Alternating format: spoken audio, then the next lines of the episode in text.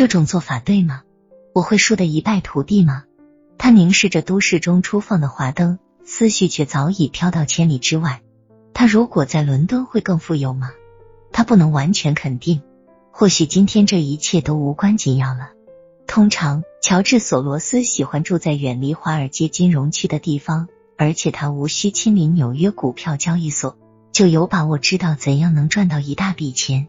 他有自己独特的投资方式，这种独特的投资方式使他能够百分之百的对金融市场了如指掌，所以他无需生活在闹市区。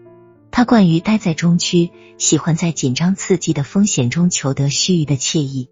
他的办公室温暖如家，墙上挂着一些画，桌上摆放着家人的照片。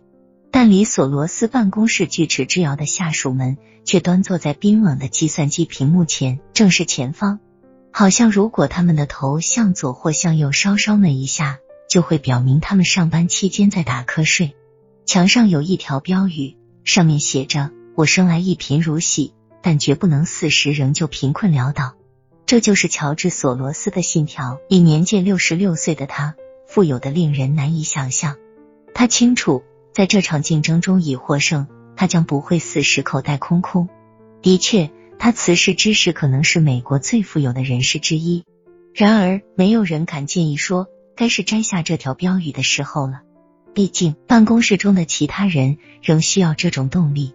有些人凭借自己的努力发财，拥有了几百万美元，他们也将不会四时两袖清风。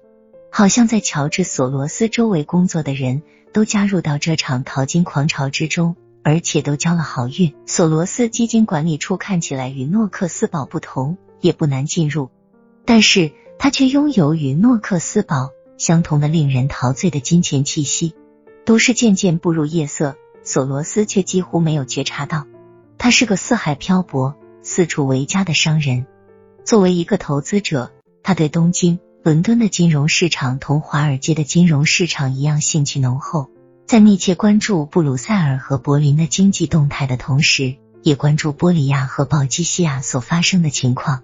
现在，他的思绪已不在办公室，而是萦绕着西欧。那儿是眼下他朝思暮想的焦点。在过去的几年中。他一直在追踪欧洲经济共同体的发展状况，并且预感到这条导火线将会冷不及防的引发一场金融大爆炸。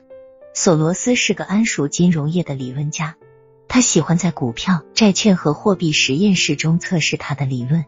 这是个多么奇妙的实验室啊！那里没有灰色地带，股票或是攀升，或是下跌，或是保持原状。关于股票市场操作的理论。